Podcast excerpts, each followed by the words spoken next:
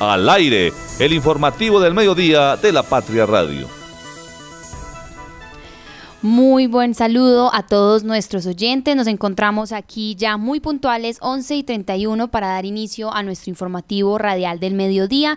Agradecemos también a las personas que se conectan a través de nuestras redes sociales y recuerden que estamos muy atentos a sus comentarios sobre estas noticias locales y departamentales. Bueno, hoy tenemos varios temas por hablar que involucran a la ciudad y también al municipio, al departamento. Diana Peñuela salta del metal de plata al oro en la contrarreloj del Nacional de Ciclismo.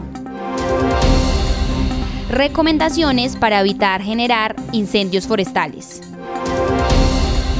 Comerciantes opinan acerca de la obra Boulevard de la 19 en Manizales. Y hoy nuestro invitado especial será el secretario de Hacienda de Caldas, John Alexander Alzate.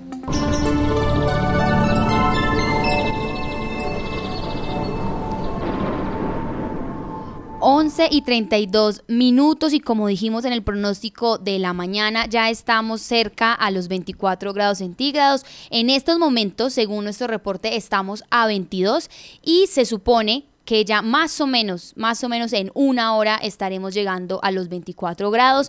Recuerden que según este pronóstico, toda la tarde vamos a estar conservando este tipo de temperaturas entre los 23 y los 24 grados y apenas más o menos a las 6 de la tarde es que va a empezar a bajar un poco, eh, digamos, como toda esta sensación y la temperatura en Manizales. No hay pronóstico de lluvias por ahora, lo que quiere decir que culminaríamos y cerraríamos también este día de jueves sin lluvias y con mucho calor. Nuevamente repetimos y porque tenemos que estar muy informados y es que hay que estar hidratándose, cuidarse del sol, protegerse, usar bloqueador solar, abrir las ventanas, estar pendientes también de las mascotas, de la hidratación y tomar agua así no tengamos sed. Pero bueno, esta información eh, más de recomendaciones vamos a estar ampliándolas más adelante. Igual les recordamos a las personas que hay que estar muy pendientes y que estamos escuchándolos a sus actualizaciones en cuanto al clima aquí en la ciudad de Manizales y los municipios aledaños. El tráfico a esta hora.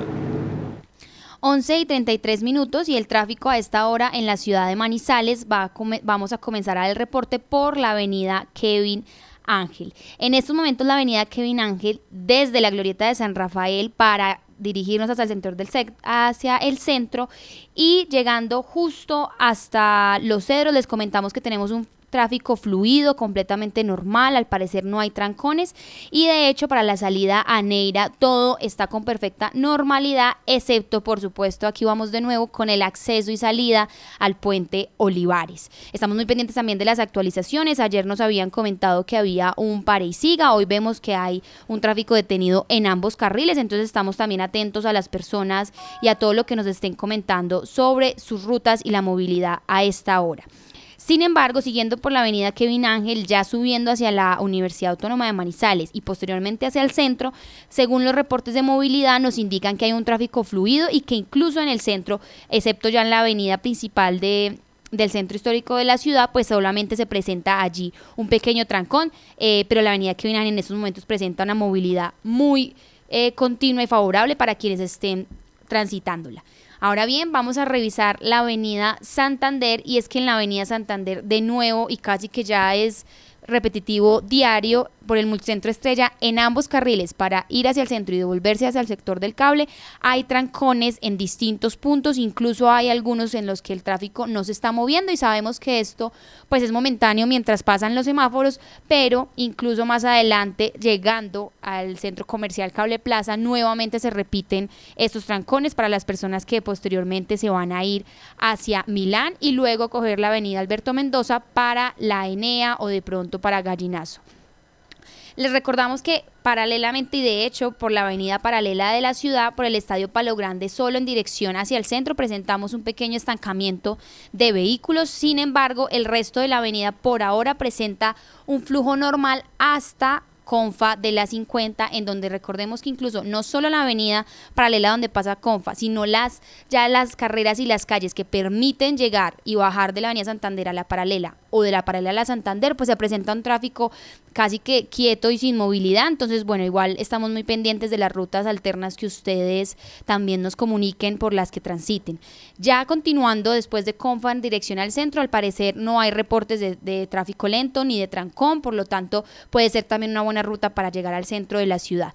Y pues nuevamente terminamos con la vía panamericana y es que otra vez repetimos en los cámbulos, pero ya cambiamos de carril y es que en los cámbulos, justo en el carril que queda eh, hacia la entrada de Villa María, pues se presenta en la glorieta un tráfico que no se está moviendo y más adelante tráfico lento.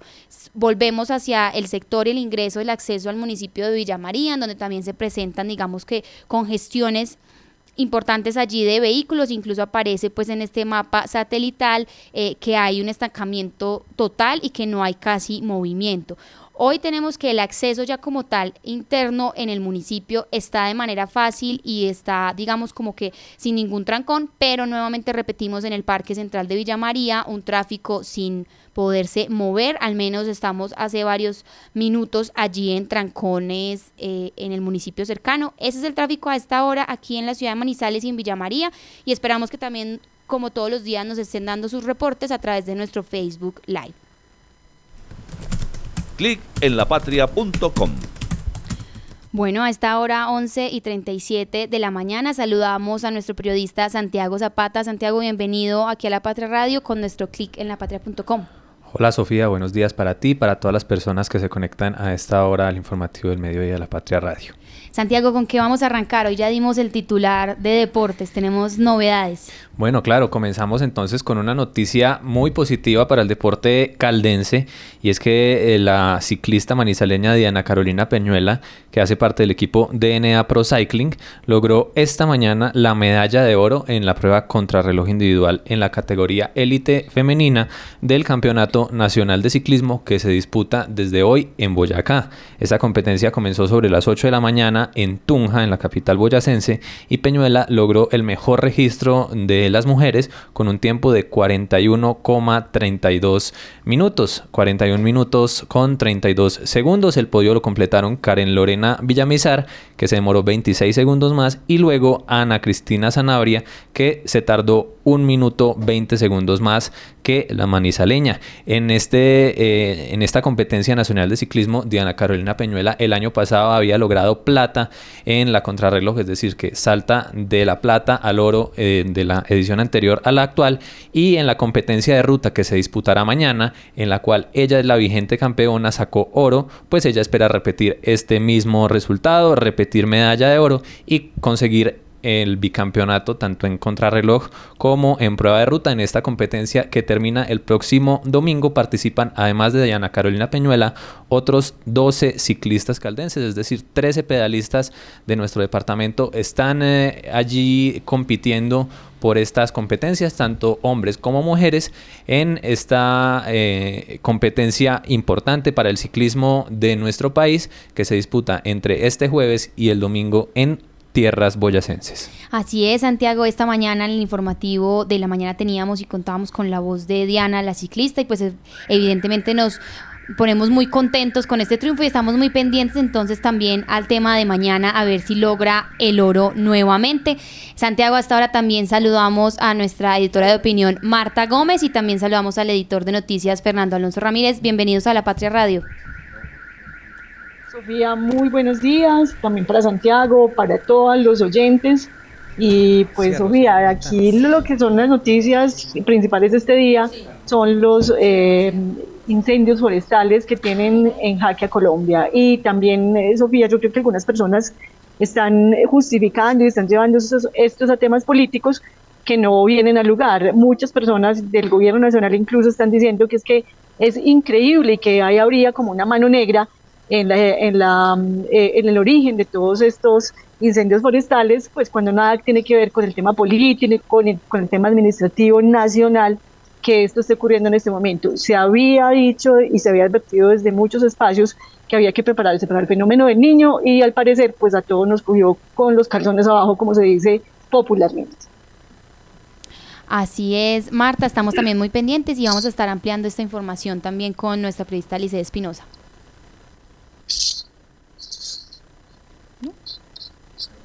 Hola Sofi, hola Santiago, Marta, a todos los oyentes, buenos días aquí desde las calurosas montañas de Andinas, los saludamos a todos.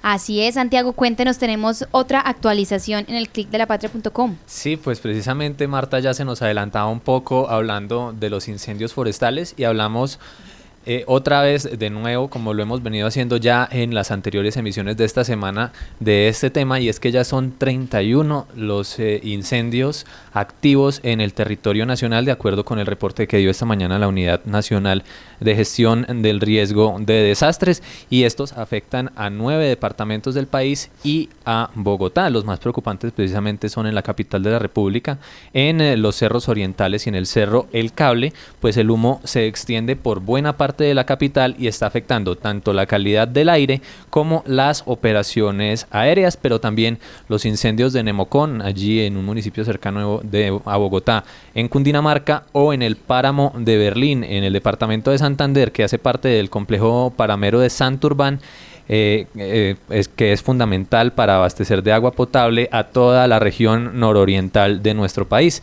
También en el norte y en el centro de Colombia son las zonas más afectadas por los fuegos provocados por los incendios del fenómeno del niño que mantiene a buena parte del país sin lluvias y con altas temperaturas como lo hemos registrado también aquí en Manizales y en Caldas y que se extienden eh, estos incendios forestales por Huila, Santander, Boyacá, Bolívar, Cesar, Cundinamarca, La Guajira, Antioquia y norte de Santander.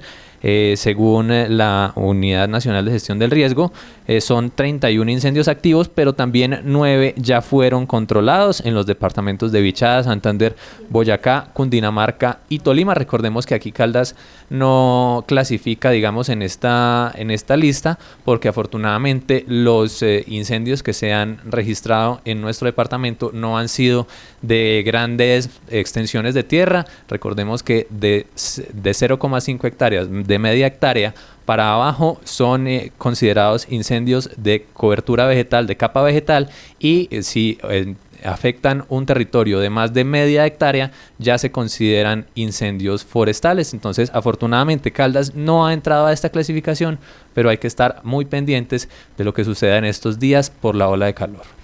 Así es, de hecho con Lisette también estábamos conversando porque ella ha estado cubriendo todos los temas con los que hoy incluso en el periódico abrimos y es que mostramos una infografía más o menos como de lo que está sucediendo en Caldas. Por supuesto, esas actualizaciones pues ya cambian más eh, todos los procesos, pero hay recomendaciones a hacer sobre todo para la ciudadanía porque encontrábamos la cifra a través de la unidad de gestión de riesgo y es que más o menos solo el 5% de los incendios ya forestales, ya los, los forestales, los grandes, los que estábamos explicando, pues son son generados, digamos que de manera natural.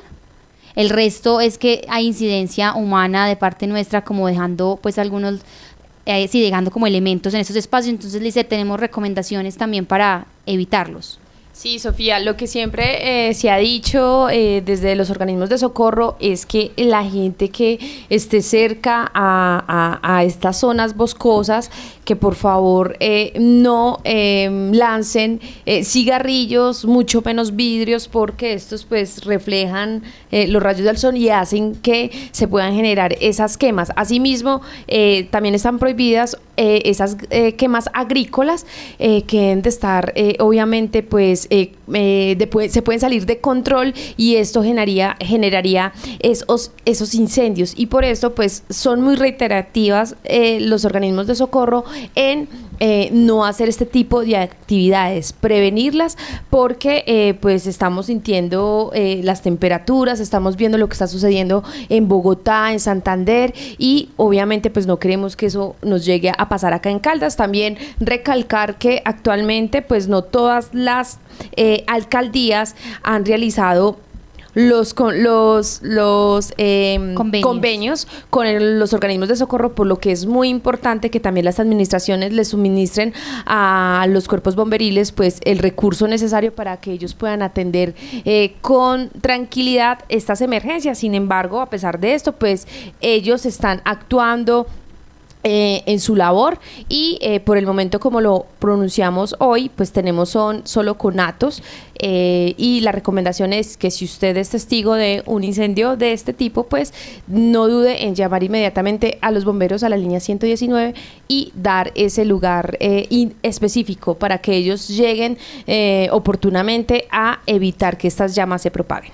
Así es, tenemos en estos momentos la voz y las recomendaciones de Diego Rivera. Él nos habla desde la dirigencia de la Unidad de Gestión de Riesgo de Manizales para evitar estos incendios y conatos.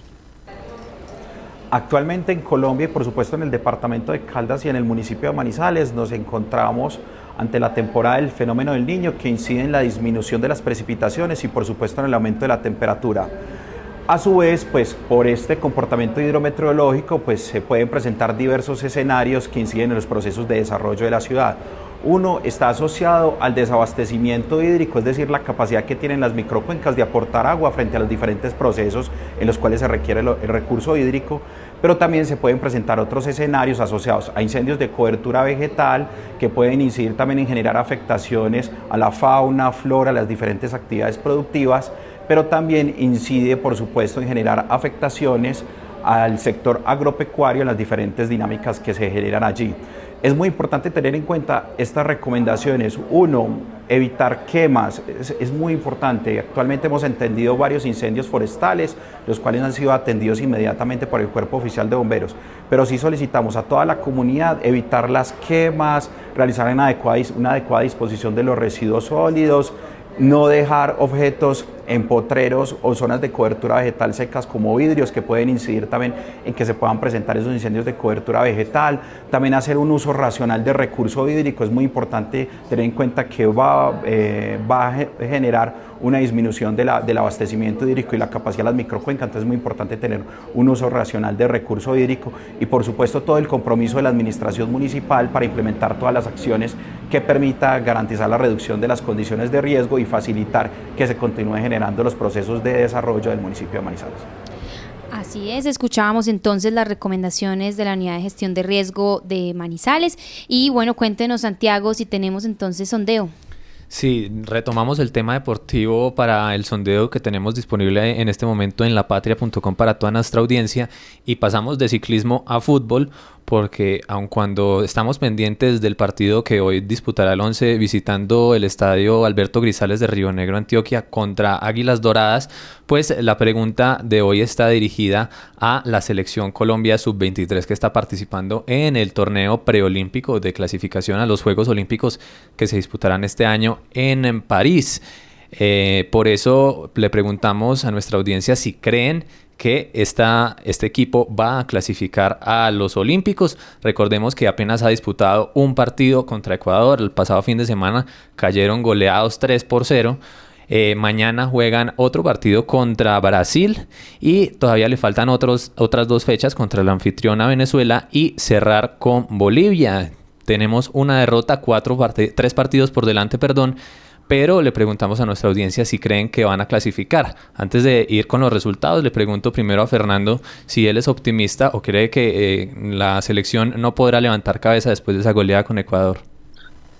Eh, Santiago, puede que levante cabeza, pero es que clasificar a los Olímpicos es muy difícil. Usted sabe que solo son dos cupos, entonces ya con, ese, con esa derrota, pues la tiene cuesta arriba y es un torneo al que es muy difícil clasificar. Entonces yo no soy optimista. ¿Y Marta cree que estos tres partidos que le quedan Colombia los va a ganar?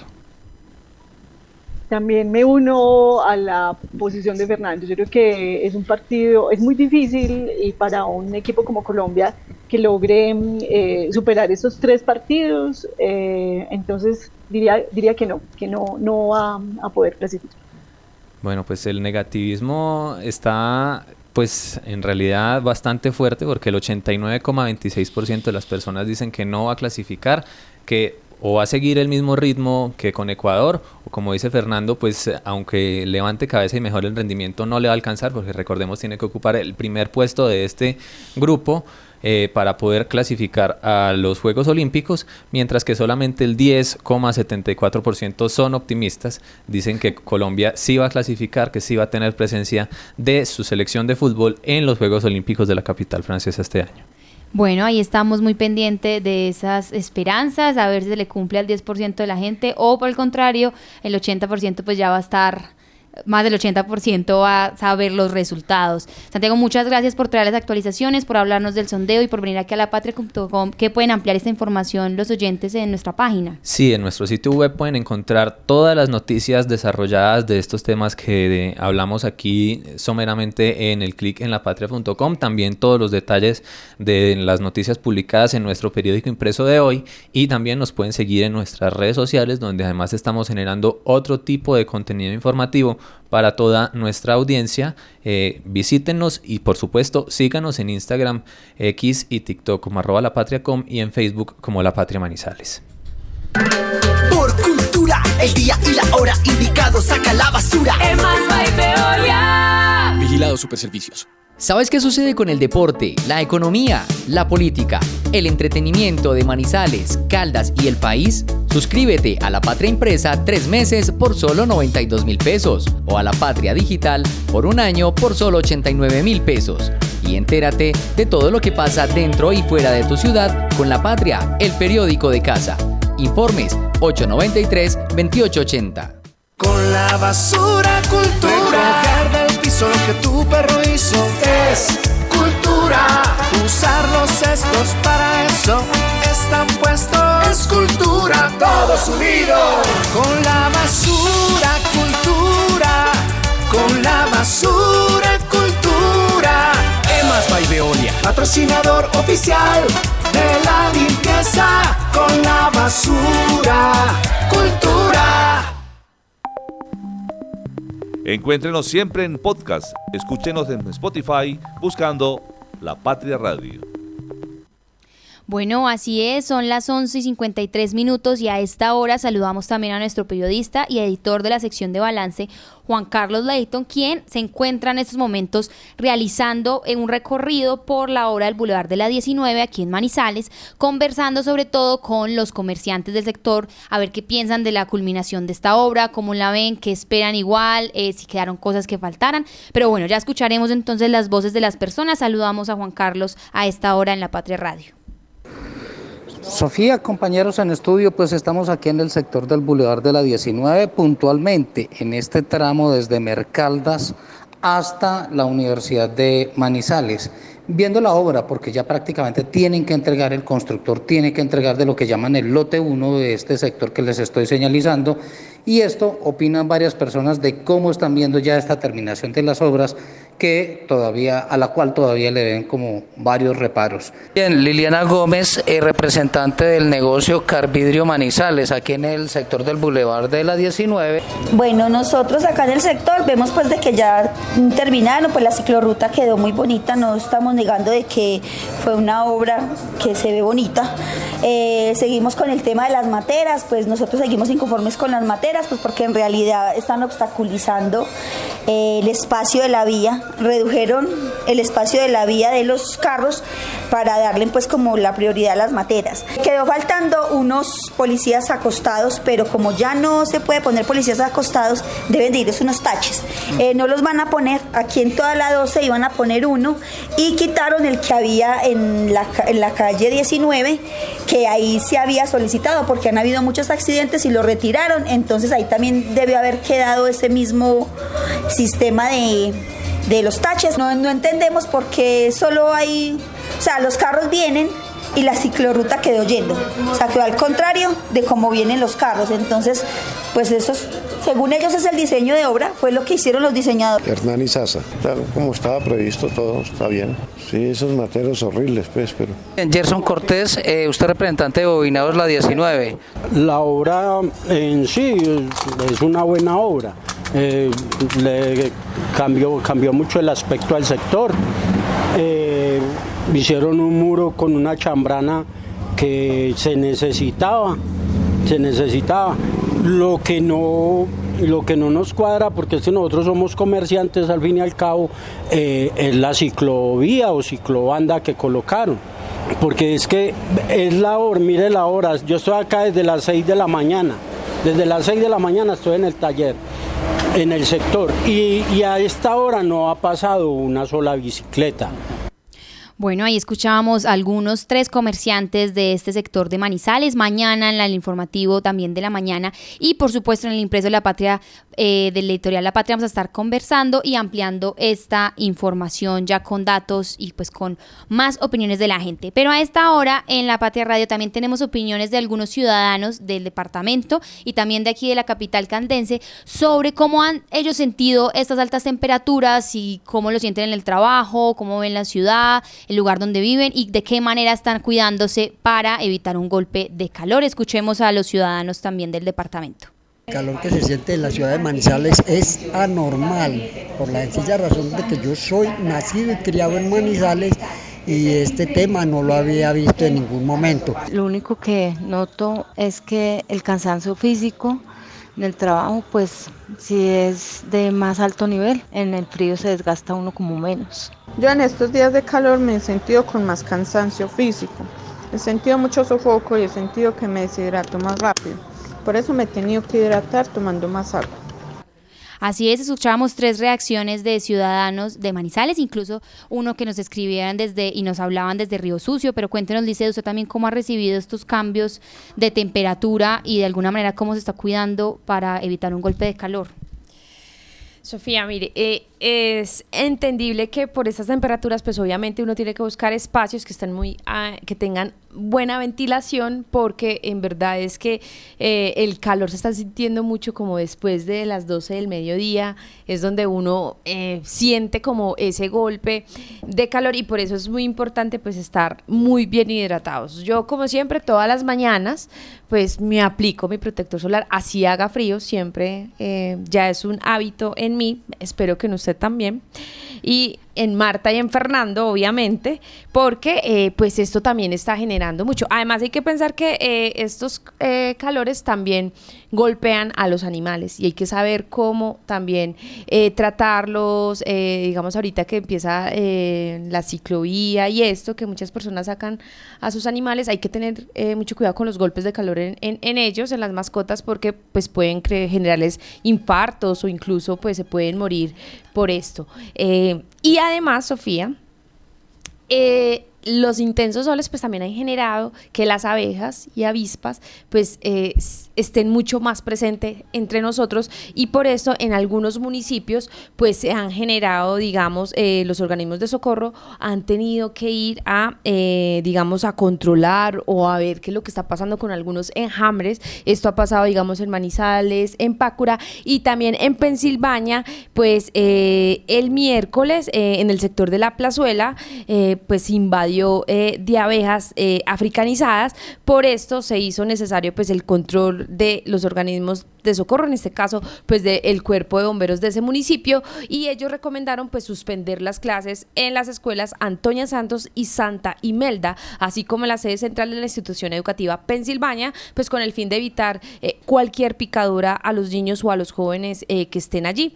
esta medida pues obviamente obligó a pasar el sitio de reunión también en donde se iba a elaborar el plan de desarrollo departamental, que recordemos que la gobernación está haciendo un recorrido por todos los 27 municipios, pues... Eh, trasladar eh, eh, este punto de encuentro a otros en otro sitio y también recordarles a, la ciudadanía que si ustedes ven o un enjambre de alberjas, no molestarlo y por el contrario, llamar al cuerpo de bomberos o a la defensa civil que tienen personal capacitado para poder hacer, digamos, esa manipulación. Así es, teníamos esta información que nos envió nuestro corresponsal, ¿cierto? Eh, Darío López, quien estaba comunicándonos todo lo que sucede en Pensilvania. Y también tenemos en estos momentos en la Patria Radio la voz del licenciado en Educación Física de la Universidad de Caldas. Él es Manuel Trejos y nos explica las recomendaciones para los estudiantes y las instituciones educativas que sí continúan con las clases con normalidad, digamos como para prevenir golpes de calor en los niños y menores de edad y en un momento en el que ya de pronto suceda y ya no, pues no se pueda prevenir, cómo reconocer estos síntomas. Escuchemos entonces al licenciado en Educación Física, Manuel Trejos.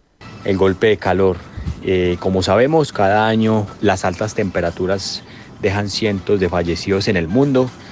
El golpe de calor es la consecuencia más extrema que el cuerpo es incapaz de controlar.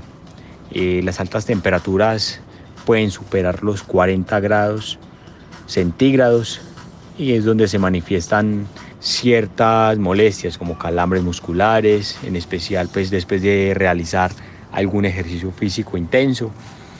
Por lo tanto, en la etapa escolar, donde los alumnos están expuestos a, estas altas temperaturas, es donde se debe tener pues mayor cuidado, ¿cierto? Si hay agotamiento por calor eh, o por sudoración excesiva, esto pues reduce los, los fluidos corporales y son otras de las afectaciones comunes.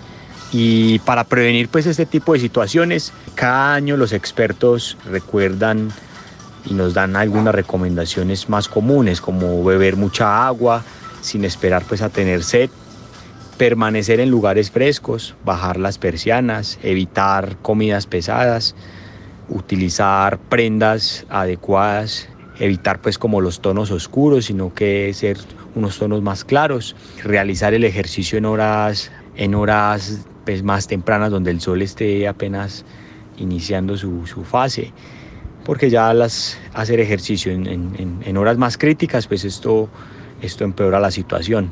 Si la prevención no funciona, es importante identificar pues, los primeros síntomas, como vómitos, fiebres, dolores de cabeza, irritabilidad, problemas para dormir, piel seca, estos son signos pues más que todo de deshidratación. Por tanto, hay que estar muy alertas, todos estos signos, algunas infecciones, esto ya puede ser en, personas pues ya mayores, para los profesores que ya son y profesoras que ya son más, que tienen más edad.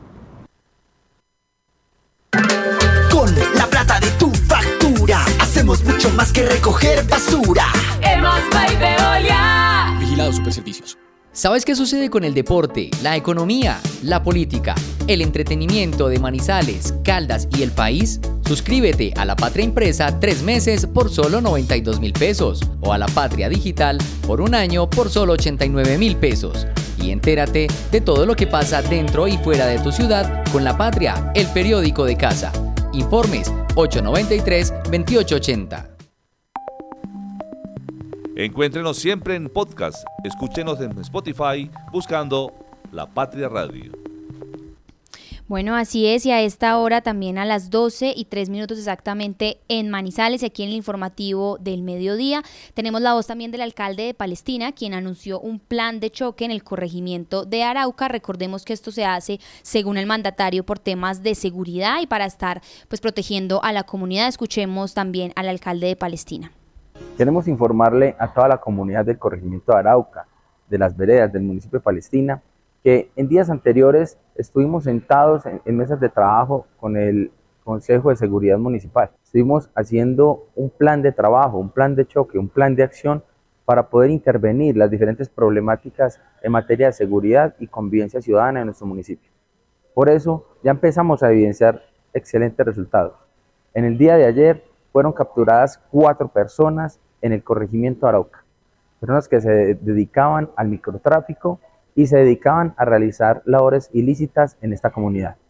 La Policía Nacional logra incautar más de 22.5 kilos de marihuana prensada. Logra incautar también más de 500 dosis de bazuco y más de 290 dosis de marihuana adicional.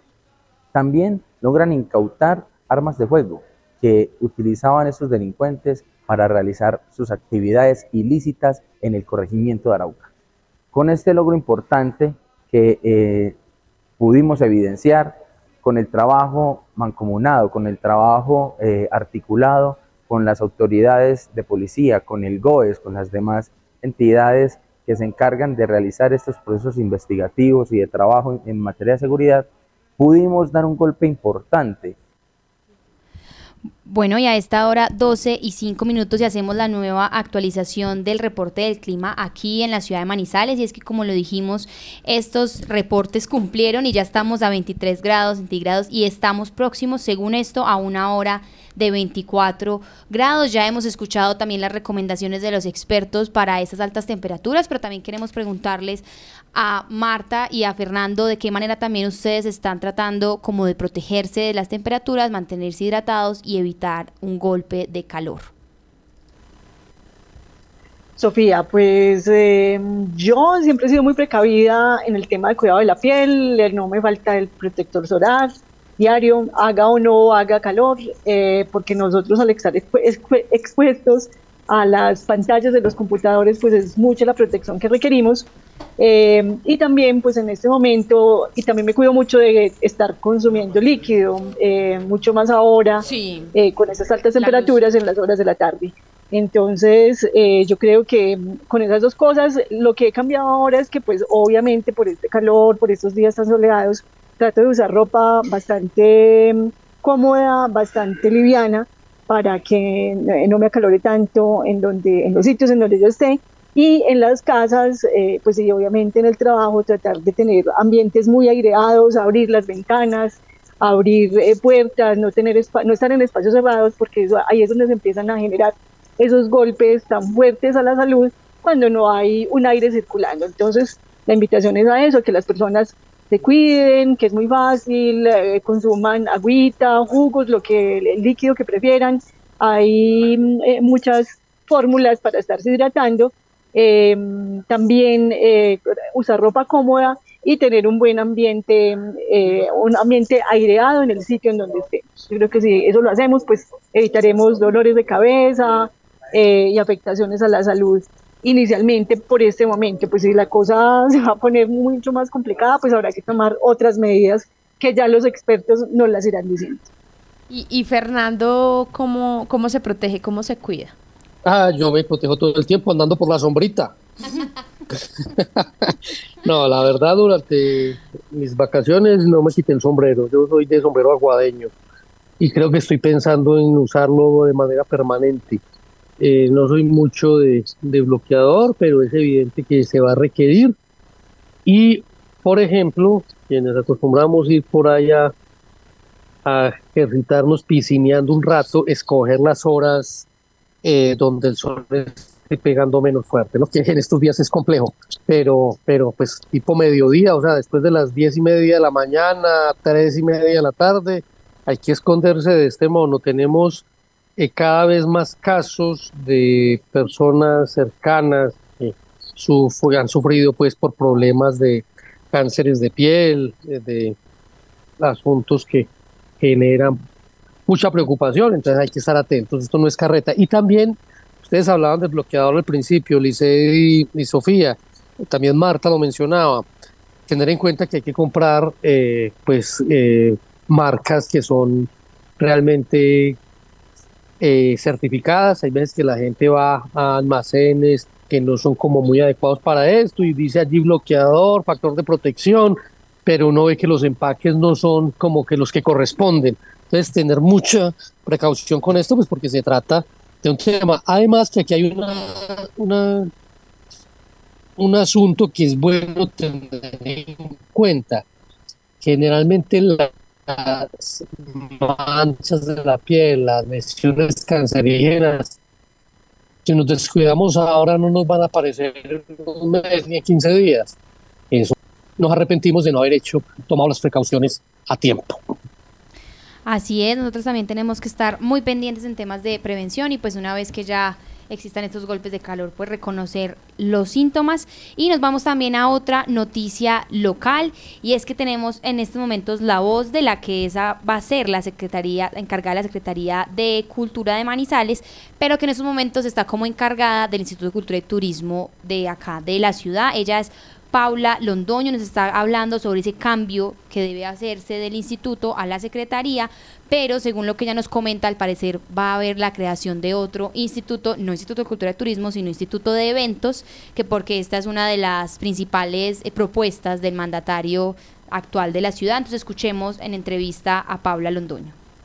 Como quien dice, llevo una semana sentada en ese escritorio porque los días de la feria no cuentan con muchas cosas por hacer hay un proyecto de acuerdo que, de los proyectos de acuerdo que presentamos en el Consejo Municipal dentro de eh, la transformación del Instituto de Cultura y Turismo está esos proyectos de acuerdo. ¿Qué pasa? Dividamos el instituto en tres.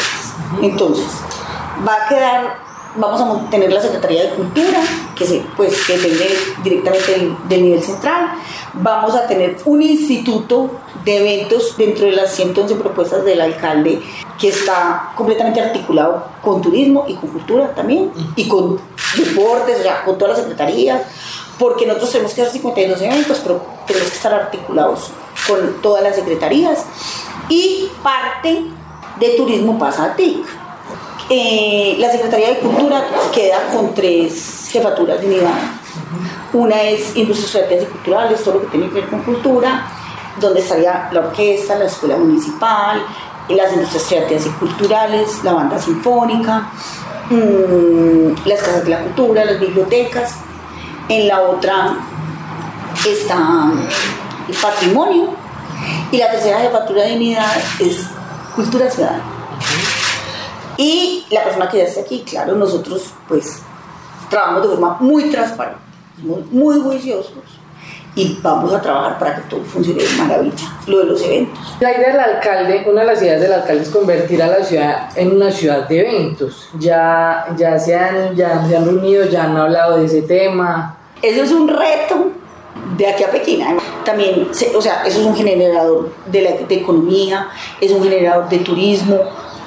O sea, hay muchas cosas alrededor de, es que no es, no es hacer eventos por hacer eventos, realmente hay un tema muy importante para la economía de la ciudad y para el turismo de la ciudad. El Instituto de Eventos y Turismo, que no sabemos cómo se va a llamar, porque ese nombre como que no. El instituto va a ser el encargado de manejar todos esos eventos. Bueno, ahí escuchábamos a Paula Londoño. Liced, ¿usted cómo recibe esta primicia que estamos escuchando aquí en La Patria Radio?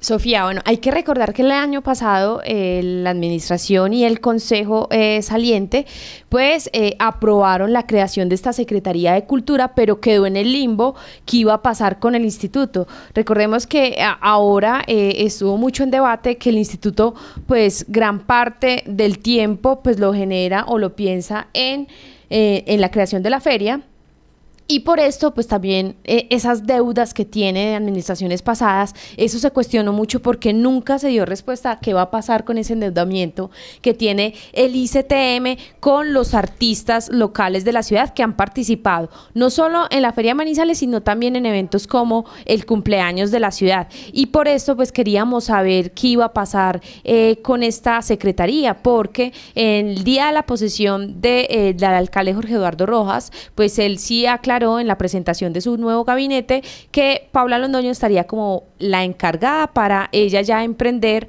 pues esa creación de la secretaría, que sería entonces en este caso pues la mujer, la primera mujer que llegaría a una secretaría de cultura de la ciudad, pero eh, hasta el momento pues lo único que tenemos es este audio que nos está dando eh, o esta entrevista que nos ofreció para la Patria Radio, pero eh, digamos que quedan muchas dudas. Para mí quedan las dudas de ese endeudamiento con el ICTM que va a pasar, se va a, se va a liquidar el ICTM y no sé también mis compañeros acá en la mesa cómo tomen pues la información que está dando ella de tener ya en la Secretaría de Cultura pues serían tres jefes de unidades.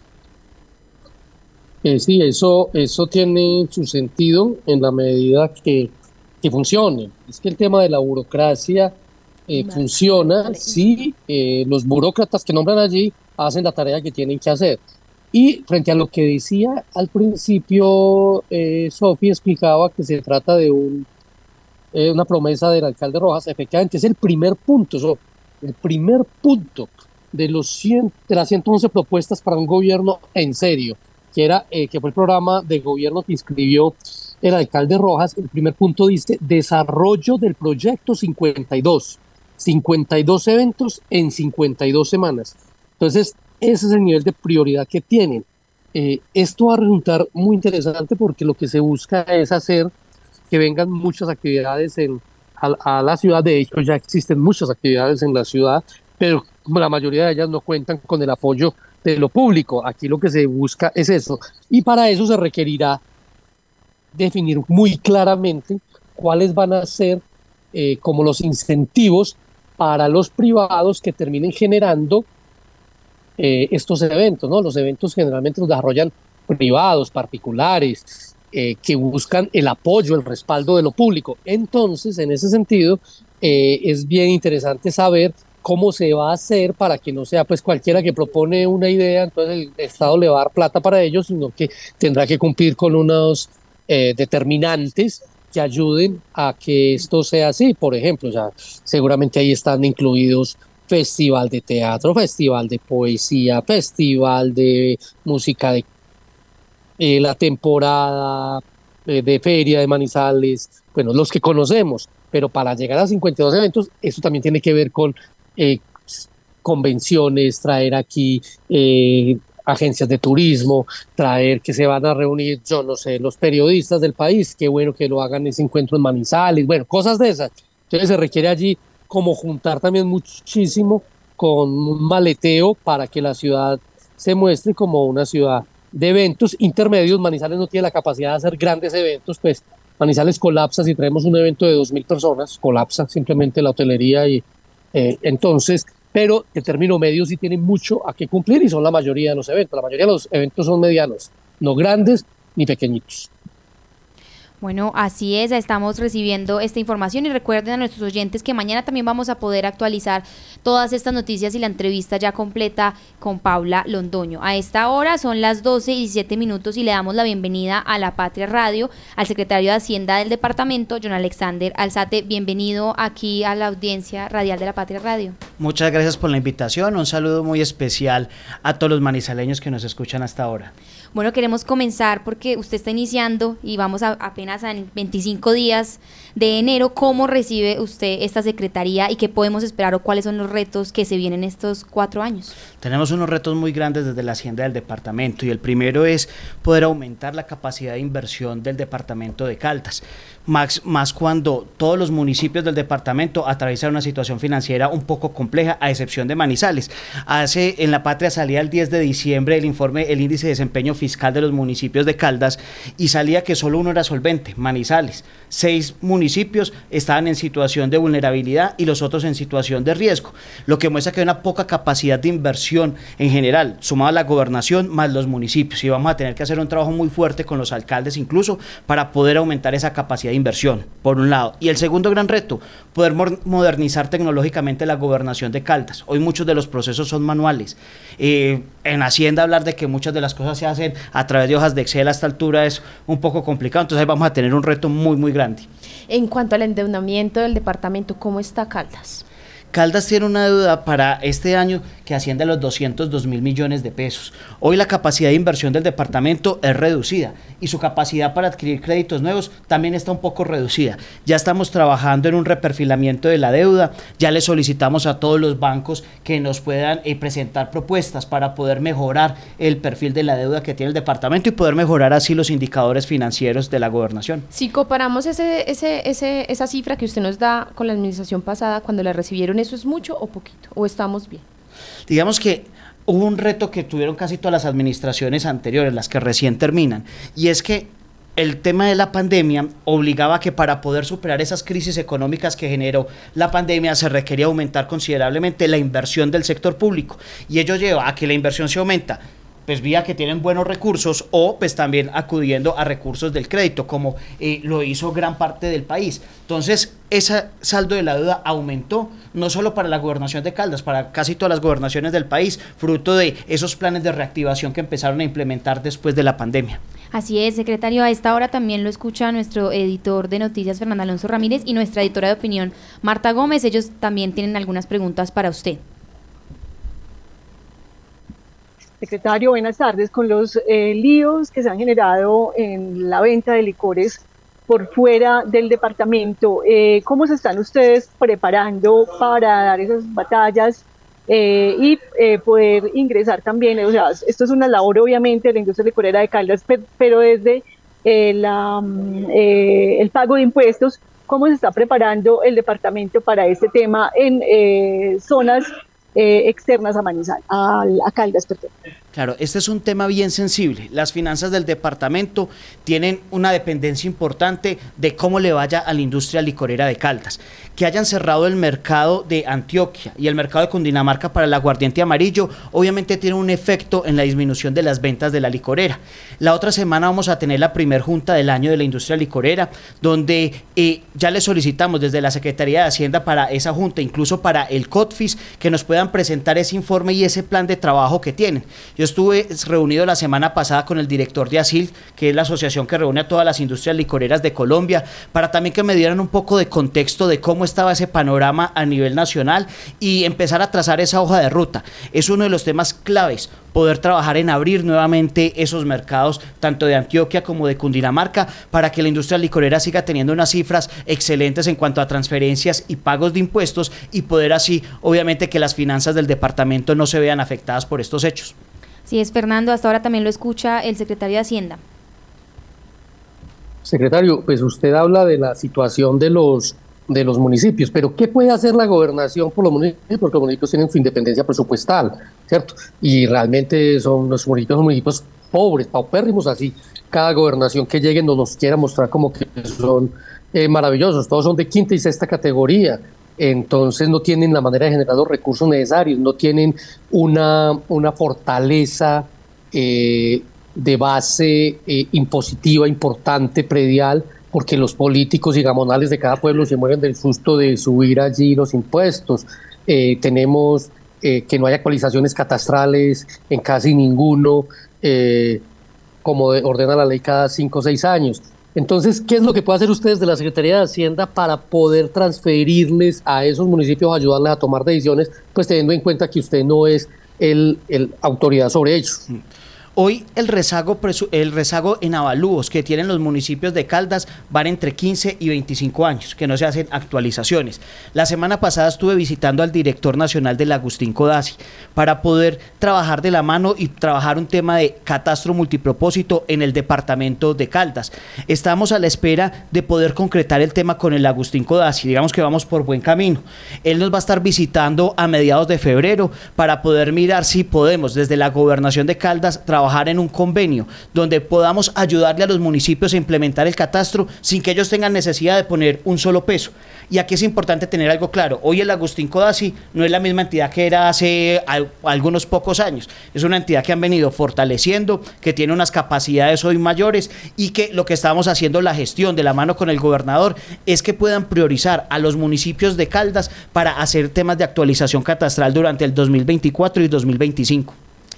Así es, nosotros estábamos justo también, nos íbamos a un tema ya de pasaportes y es que también tenemos una pregunta clave que Lice Espinosa, pues la editora de público, quería hacerle directamente. Sí, eh, eh, este año pues se dio a conocer también, pues vamos como dos preguntas ligadas. Primero, hablar del impuesto vehicular, eh, que, que, es importante, cómo van esa recaudación y también como los beneficios que tengan hasta mitad de año. Y lo otro es el incremento del pasaporte porque vimos que este año pues también subieron las tarifas, para que nos comente la gente que aún no lo ha sacado y que lo quiera hacer, cuáles son esos pasos a seguir. Claro, Caldas o la gobernación de Caldas se ha caracterizado por ser una de las mejores oficinas de pasaportes del país. Digamos que cuando ustedes se acercan a la gobernación es muy común ver incluso parte de las filas en la entrada de la gobernación y es gente que viene no solo del departamento de Caldas, sino que viene de otros lados del país a sacar su pasaporte en la gobernación, fruto de la rapidez y agilidad con la que se hace este proceso en la gobernación de Caldas. Hoy los pasaportes, las personas pueden solicitar la cita, se les está asignando según el cronograma que se tiene en la oficina y se acercan allí ya con la consignación realizada y con la información que se requiere para poder hacer el trámite. Una vez realicen el trámite, el tiempo promedio de demora puede estar entre tres días a una semana en que le llegue ya el pasaporte con toda la información. Es decir, se hace supremamente eh, rápido este trámite y entendemos obviamente que queremos seguir fortaleciendo y que cada vez se hagan más rápido estos trámites para que Caldas siga siendo ese referente en temas de pasaporte. Ese pasaporte, ¿en, en qué costo quedó, digamos, las personas que votaron el año pasado y que lleven eh, eh, la evidencia, el certificado de que sí lo hicieron, ¿en cuánto les puede quedar? Claro que sí tiene un costo de 324.700 pesos y presentando el certificado electoral, el costo le quedan 311.100 pesos. Es decir, el descuento es más o menos de 13.000 pesos que tienen por haber votado. Entonces recordemos, 324.700 el valor de sacar el pasaporte. Y en cuanto a impuesto vehicular. Y el impuesto vehicular, importante. Hasta el 5 de abril vamos a tener descuento del 10% para el pago del impuesto de vehículos. El ciudadano que quiera hacer el pago puede acercarse o puede ya a través de la página web de la Gobernación de Caldas, impuesto de vehículos, con la sola placa, digitando la placa, realizar el pago vía PCE y obtener ese 10% de descuento. Recuerden que vamos a estar hasta el 5 de abril con los descuentos, después la segunda fecha vamos hasta julio. Si se pasan de la fecha, ya le van a aplicar sanciones e intereses por no hacer el pago de manera oportuna de su impuesto de vehículos. Es importante señalar que este es uno de los principales recaudos que tiene la gobernación de Caldas. Casi que los proyectos de inversión en gran parte se derivan de lo que se recauda del impuesto de vehículos. Entonces invitamos a todos los caldenses a que paguen de manera oportuna su impuesto y que se acojan a este beneficio que es un 10% que les ayuda obviamente a solventar y aliviar un poco su carga tributaria. Marta, ¿tenemos alguna pregunta para el secretario? No, Sofía, gracias. Listo, ahora sí, nosotros queríamos preguntarle si de pronto eh, hay como errores de la administración anterior o de pronto cuando usted encuentra esa secretaría también que dice que hay retos, es porque que encuentra y que entonces no va a repetir usted para poder responderle eso a los ciudadanos del departamento. Sí, siempre he tenido una filosofía de vida y lo hemos hablado con el gobernador y es construir sobre lo construido. Siempre todas las administraciones que llegan, tanto a una alcaldía, a una gobernación, siempre van a querer hacer lo mejor en el ámbito desde donde están. ¿Qué tenemos por hacer? Y para seguir construyendo. Es clave esa implementación del sistema financiero en la gobernación de Caldas. No podemos seguir eh, estando como en la edad de piedra y que los procesos sean tan manuales y más en un tema que es trascendental y transversal a todo el funcionamiento de la gobernación. Por eso tenemos un gran reto que vamos a trabajar de la mano con la Secretaría de Planeación del departamento para que esa implementación que se realice de lo que se llama el ERP, que es un sistema integral pues, de gestión como tal, pueda implementarse de muy buena manera y que obviamente se pueda eh, todos los trámites de Hacienda, todos los temas financieros, pues tener allí muy bien implementados para dar, obviamente, cada vez tener unos balances más sólidos y más confiables de cara no solo a los organismos de control, sino de cara también a todos los ciudadanos y tener esa claridad con la información que se reporta desde la gobernación de Caldas. Así es, a esta hora ya lo escuchan, ya vamos a finalizar pues nuestro informativo radial, pero hay varias personas conectadas, no sé si quiera decirle algo por último sobre esperar de su gestión, algo de la gobernación, algún servicio que sea importante que nuestra audiencia escuche en estos momentos. Claro, que los invitamos a que hagan el pago de sus impuestos de manera eh, oportuna, con esos impuestos es que se puede hacer la inversión para trabajar en mejorar las vías del departamento de Caldas que requieren una inversión importante, se puede trabajar para mejorar todo el tema de fortalecer el sistema de salud en el departamento departamento. Entonces, hacerle la invitación que ese pago de impuestos en cabeza del señor gobernador va a ser muy bien ejecutado para trabajar en el desarrollo y en el progreso del departamento. Secretario, muchas gracias por venir aquí al informativo del mediodía. Esperamos que también siga viniendo a lo largo de esta trayectoria de cuatro años aquí a conversar con nosotros en vivo en La Patria Radio. Claro que sí, muchas gracias por la invitación y aquí estaremos siempre que nos abran las puertas para contarle a todos los caldenses cómo avanzamos desde la gobernación de Caldas para construir un Caldas más feliz, que es lo que tanto nos ha insistido el señor gobernador. Así es, 12 y 28 del mediodía de este jueves 25 de enero. Le agradecemos, por supuesto, a toda nuestra audiencia y a las personas que se conectaron a través de nuestras redes sociales. Recuerden que mañana, muy puntuales, vamos a estar en el informativo de la mañana a las 7 de la mañana con más noticias locales y departamentales. Y bueno, recuerden que Toda esta información también la pueden ampliar en lapatria.com.